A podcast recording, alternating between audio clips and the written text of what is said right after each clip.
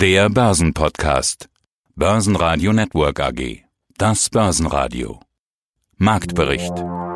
Im Studio Sebastian Leben und Peter Heinrich. Außerdem hören Sie zum beiden Dollar Devisenexperte Ulrich Leuchtmann von der Commerzbank, zu den verlängerten Lockdowns Kapitalmarktstratege Dr. Marco Bagel von der Postbank, Florian König, Chefanalyst aus dem Investmentteam von Max Otte zu Sixt, zu den Zahlen von Metro CFO Christian Bayer, zu den Zahlen der Deutschen Industrie REIT und Deutsche Konsum REIT, jeweils CEO Rolf Elgeti und zu den Zahlen von Bastei Lübbe CFO Joachim Herbst.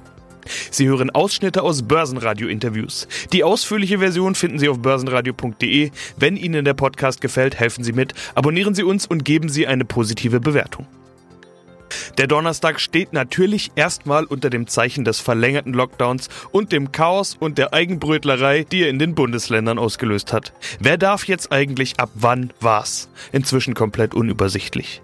Eine echte Rückkehr in die Normalität bleibt also weiter aus.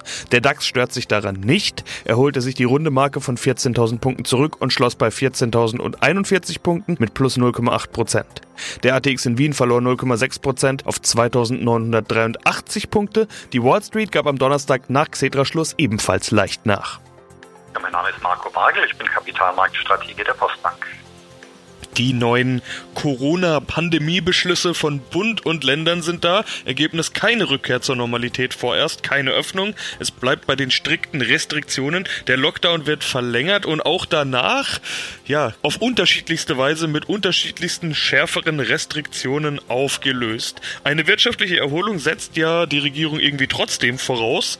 Herr Dr. Bagel, kann es denn überhaupt eine wirtschaftliche Erholung geben, wenn ganzen Wirtschaftszweigen untersagt wird zu arbeiten?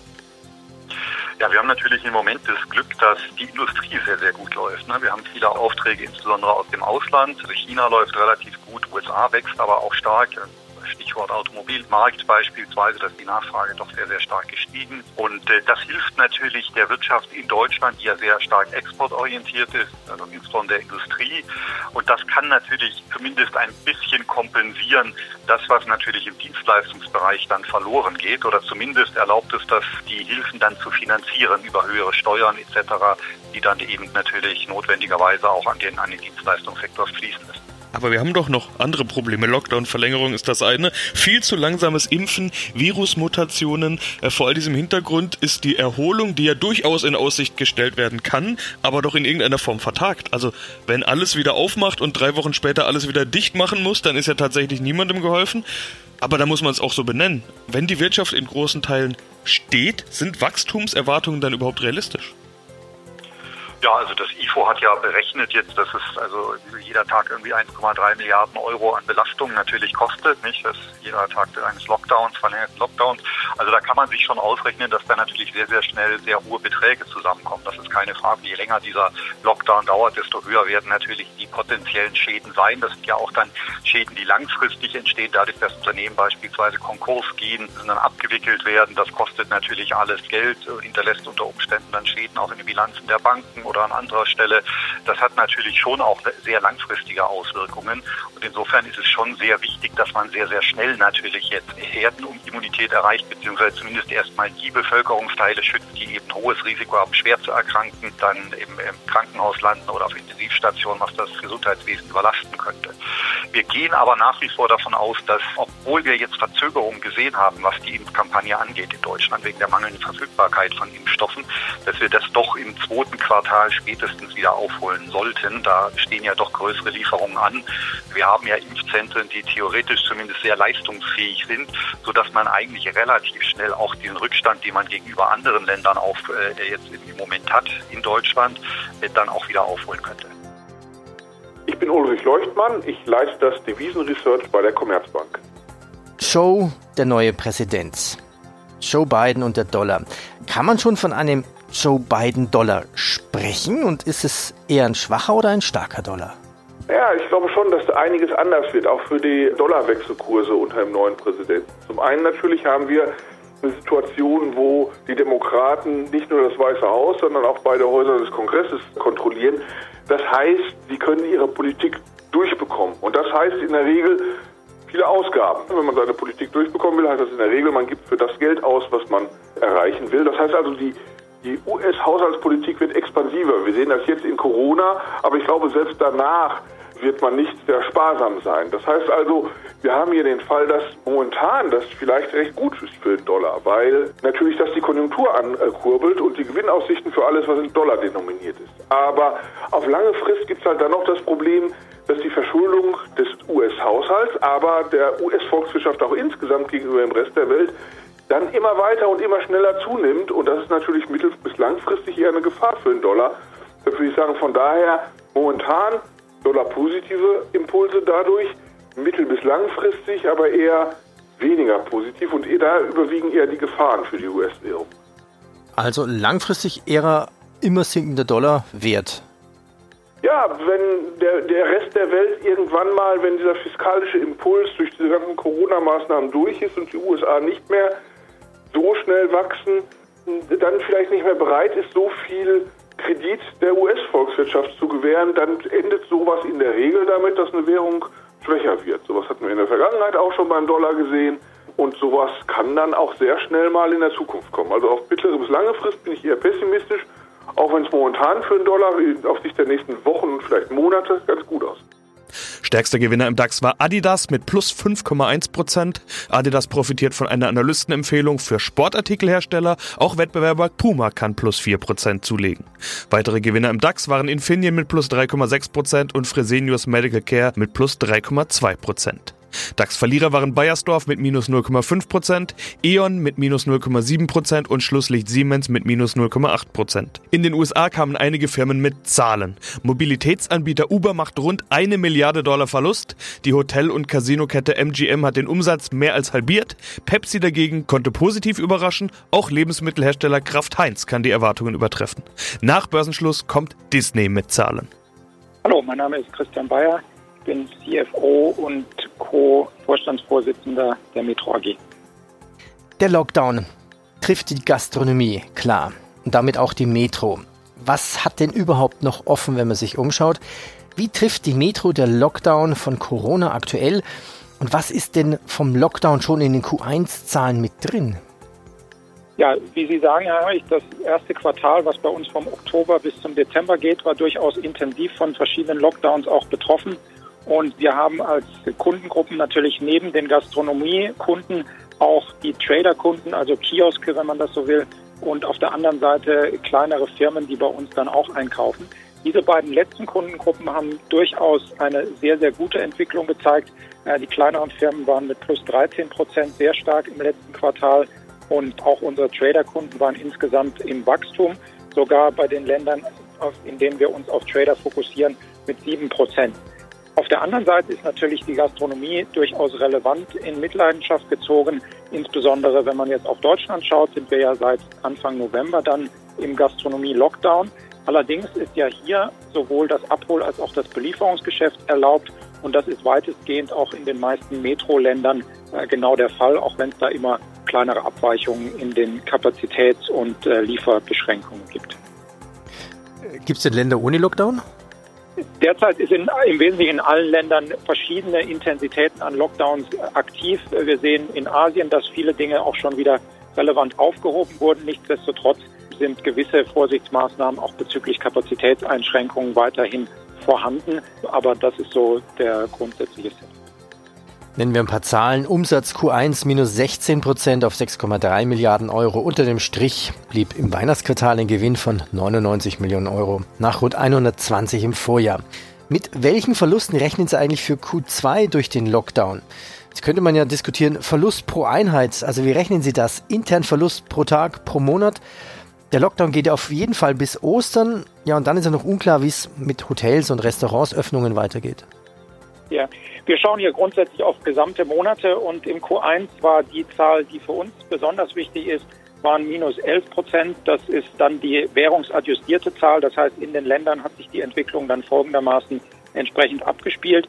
Und hier ähm, schauen wir dann entsprechend auf diese Zahl. Wir haben circa 800 Millionen Euro Umsatz verloren dann im Quartal 1 im Vergleich zum Vorjahresquartal. Walter Gedi, Vorstandsvorsitzender Deutsche Industrie Read AG. Wir sprechen über den Jahresstart 2020-21 Q1. Wir sehen Wachstum, mehr Mieterlöse, mehr Gewinn. FFO je Aktie steigt um 30 Prozent. Wie der Name schon sagt, geht es bei Ihnen um Industrieimmobilien. Das vermeintlich gut planbare Immobiliengeschäft war ja auch betroffen von Corona. Haben wir in der Vergangenheit schon mal drüber gesprochen. Allzu viel hat man bei Ihnen aber gar nicht davon gesehen. Ihre Mieter sind aus der Industrie und aus dem produzierenden Gewerbe. Wenn ich mir jetzt Q1 anschaue, sieht es aus, als hätte es da eigentlich keine Corona-Effekte mehr gegeben die mussten ja auch nicht in den Lockdown. Das sind ja nicht die Branchen, die vom Lockdown unbedingt betroffen waren. Oder doch? Also keine Corona-Effekte mehr zu sehen? Also ja, die Kurzantwort ist ja, genauso ist es. Der Lockdown ist jetzt ja bei uns so, alles was Spaß macht, äh, verboten ist, aber gearbeitet wird noch. Das heißt, ähm, Mieter bei uns in der deutschen Industrie sind so gut wie alle offen. Natürlich hat auch der eine oder andere unter der Krise zu leiden, aber er muss nicht unter Schließung der Immobilien leiden. Und deswegen haben wir eine fast hundertprozentige Mieteinnahmenquote. Und wir haben jetzt auch im letzten Quartal noch die Mietstundungen, die wir aus dem ersten Lockdown noch vor uns hergetragen haben, jetzt auch nochmal deutlich reduzieren können dass wir jetzt auch in der Ex-Post-Betrachtung sagen können, dass wir auch aus dem ersten Lockdown also fast keine Mietverluste verzeichnen mussten. Das klingt auch, als würde mögliche Insolvenzen, man spricht ja von Insolvenzwellen, in Ihrem Segment gar nicht unbedingt anstehen. Also das ist eine sehr interessante Frage. Die kann ich eigentlich nur so beantworten. Also Stand heute sehen wir nichts davon. Also wir sehen keine Anzeichen, dass wir hier vor einer Insolvenzwelle stehen. Was vielleicht ein bisschen überrascht. Auf der einen, wir sehen ein sehr, sehr heterogenes Bild. Wir sehen einige unserer Mieter, die expandieren sehr stark, die fragen mehr Flächen nach, die haben volle Auftragsbücher. Man sieht es ja auch, die Frachtraten steigen sowohl zur See als auch zu Land. Viele Rohstoffpreise, Vorerzeugnispreise steigen. Das heißt, es gibt schon sehr viele Industrieunternehmen, denen es in Wirklichkeit viel besser geht, als man denkt. Gleichzeitig haben wir hier eine steigende Nachfrage nach mehr Flächen, um mehr zu puffern, um auch das ganze Supply Chain Management robuster zu machen. Dann haben wir den Effekt des E-Commerces, der natürlich hier sehr positiv einwirkt. Das sind alles natürlich sehr starke positive Effekte hier auf, auf unsere Immobilienklasse. Gleichzeitig muss man aber bei aller Euphorie, muss man das eigentlich rein analytisch erwarten, dass es hier auch Insolvenzen gibt und dass wir davon vielleicht auch betroffen werden. Das heißt, ich muss die Frage so sehr zweigeteilt beantworten. Also auf den ersten Blick sehen wir davon nichts. Im Gegenteil, wir sehen sehr viele positive Effekte. Aber es wäre eigentlich überraschend, wenn wir nicht auch Insolvenzen sehen sollten, auch in unserer Mieterschaft. Mein Name ist Joachim Herbst. Ich bin seit 1. August CFO bei der Bastei Lübbe AG und seit Mitte September auch Sprecher des Vorstandes der Bastei Lübbe AG. Die Bastei Lübbe garantiert gute Unterhaltung mit Büchern, E-Books, Hörbüchern und natürlich auch Audio-Downloads. Corona, wie verändert das die Welt von Bastei Lübbe? Haben Sie durch den Pandemie-Lockdown andere Kunden? Weihnachten lief gut. Haben Sie mehr Kunden?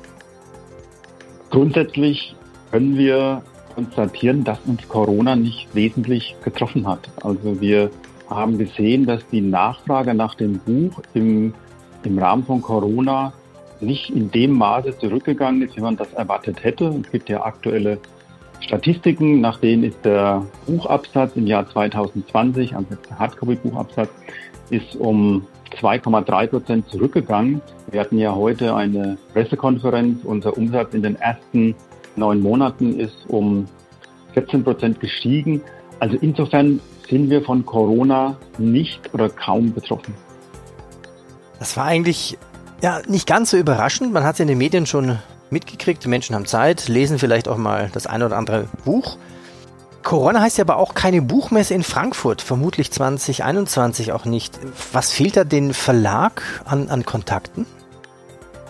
Also eine Frankfurter Buchmesse hat ja nur bedingt mit, mit Endkunden zu tun. Natürlich ist dann immer der letzte Tag, wo wir dann viele unserer Leserinnen und Leser treffen. Also diesbezüglich hat Leipzig für uns einen viel höheren Einfluss, weil wir da wirklich deutlich mehr vor Ort und mehr mit den Leserinnen und Lesern in Kontakt sind. Also insofern haben wir durch den Wegfall der Frankfurter Buchmesse, das ist natürlich total schade, weil die ganzen Gespräche mit den Kollegen, mit den Autoren fehlen.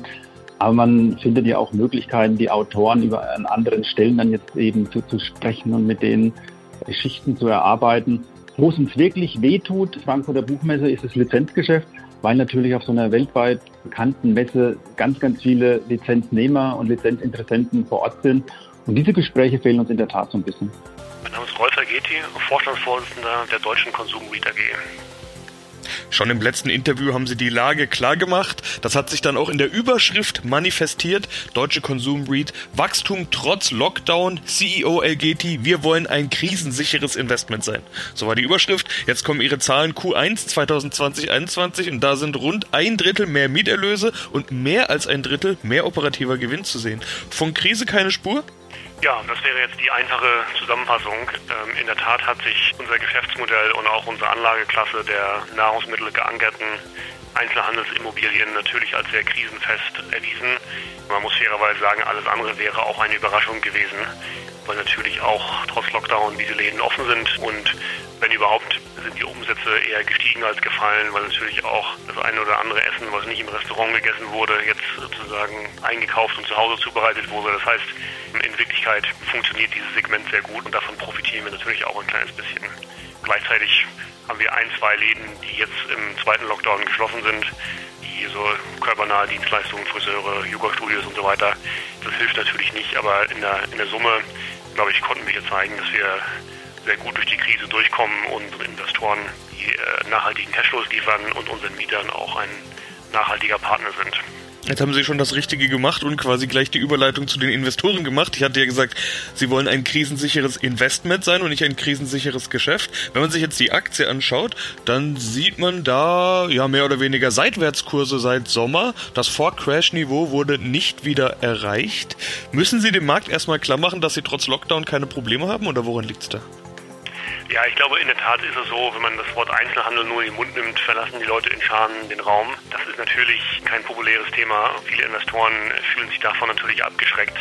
Aber wir äh, haben ja eben nicht die Fußgängerzonen in den Innenstädten, wo Kleidung und Co. verkauft wird oder eben im Moment nicht verkauft wird, sondern wir haben eben unser krisenfestes Geschäft, der Lebensmittelanker und so weiter. Insofern, das drängt sich nicht auf, da gerät man so ein bisschen in Sippenhaft und ich glaube, das ist einer der Gründe, warum die Aktie sich seit geraumer Zeit seitwärts entwickelt, während sich ja die relevanten Kennzahlen ja deutlich verbessert haben auf die Aktienbasis. Guten Tag, mein Name ist Florian König, ich bin Chefanalyst im Max Otte Funk Team. Ja, dann steigen wir doch mal in diese Beispiele ein. Sixt, ein Autovermieter, sind die überhaupt ein typischer Zykliker?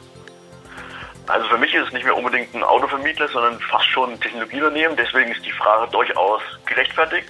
Aktuell sind sie getroffen von Corona. Gerade das Geschäft an den Flughäfen funktioniert gar nicht mehr. Kaum jemand fliegt, es gibt kaum noch Geschäftsreisende. Das wird sich irgendwann normalisieren. Das wird vielleicht nicht mehr ganz auf dem Niveau ankommen, wie es vor Corona war, aber es wird sich normalisieren. Und deswegen erwarten wir da bei Sixt deutlich steigende Cashflows, weil Sixt auch gute Entscheidungen getroffen hat in der Krise. Die haben zum Beispiel von einem in die Insolvenz schlitternden Konkurrenten Flughafenlizenzen übernommen zehn an der Zahl in Amerika und damit hat man auf einen Schlag auch eine Präsenz an allen wichtigen New Yorker Flughäfen. Und das ist ja nicht nur aus mit der Geschäftskundenbrille wichtig, sondern auch für den Tourismus. Und da ist Sixt halt sehr gut aufgestellt. Und wenn sich das normalisiert, ziehen da die Cashflows an. Auf der anderen Seite, die Innovationen oder neue Services, die Sixt hervorbringt, sind auch spitze. Und ich selber analysiere das und prüfe das regelmäßig, weil ich habe letzte Woche mein erstes Sixt-Abo-Auto bekommen. Was heißt das? Werden sich viele fragen. Ist das jetzt ein Auto-Leasing oder eine ganz spezielle Version? Also es ist im Prinzip ein Auto-Abo, was monatlich kündbar ist. Deswegen ist es nicht vergleichbar mit Leasing. Wenn Sie einen Leasingvertrag abschließen über zwei Jahre, dann müssen Sie dieses Auto auf zwei Jahre fahren. Das ist beim Abo nicht der Fall, sondern Sie können das Auto dann regelmäßig wechseln. Sozusagen auch einmal im Jahr von Sixt empfohlen. Dann übernimmt im Prinzip Sixt alles wie Wartung, Reifen, TÜV, Kfz, GZ und was noch alles dazugehört. Das übernimmt dann Sixt für einen und man hat nur einen Ansprechpartner. Das heißt unterm Strich für mich weniger Aufwand und ich kann es besser kalkulieren. Ich habe sozusagen dann auch keine Kapitalbindung und kann die Cashflows, die überbleiben, dann auch für gute Investments nutzen. Daher finde ich diesen Service von Sixt sehr gut, aber Sixt denkt nicht nur über dieses Abosystem nach, sondern sie haben ja auch mit ihren App im Prinzip ein Tool, wo man speziell die Marke und den Kundenkontakt von Sixt sehr gut nutzen kann. Sixt kennt jeder, jeder kennt die Marke und jetzt fangen sie an, den Kunden auch noch andere Dienstleistungen zur Verfügung zu stellen. Also nicht nur Mietwagen, sondern auch Sharing-Fahrzeuge, also eine Kurzfristmiete. Man kann darüber auch ein Taxi buchen und man kann sich auch diese Roller buchen, die in den Städten unterwegs sind. Vielleicht mittlerweile auch schon Schlitten, ich weiß nicht genau, es würde vielleicht ganz gut in die Jahreszeit passen. Generell ist Sixstar sehr kreativ und macht auch einen sehr guten Job. Und warum sehe ich es eher als Technologieunternehmen? Weil diese Tools, die dahinter sind, sind so gut ausgereift, dass es selbst jetzt Kooperationen mit Google gibt. Zum Beispiel dieses Dienstleistungspaket, was ich jetzt beschrieben habe, kann man auch über Google Maps zum Teil buchen in großen Städten. Also da hat Sixt wirklich einen guten Job gemacht und eine sehr gute Vernetzung geschaffen. Mit Kooperationen machen sie ihre eigene Marke Alten stärker und das wird auf jeden Fall langfristig sehr interessant sein.